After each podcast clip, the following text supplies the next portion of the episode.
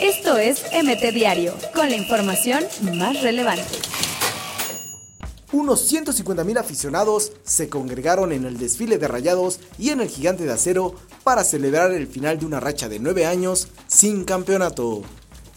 Johan Vázquez se convierte en la primera baja de Monterrey para el Clausura 2020. El defensa ahora jugará en Pumas. Loros de Colima solicitó de manera oficial no participar en el Clausura 2020.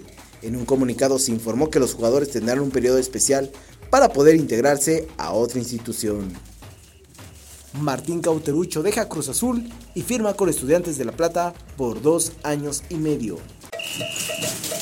Esto es MT Diario, con la información más relevante.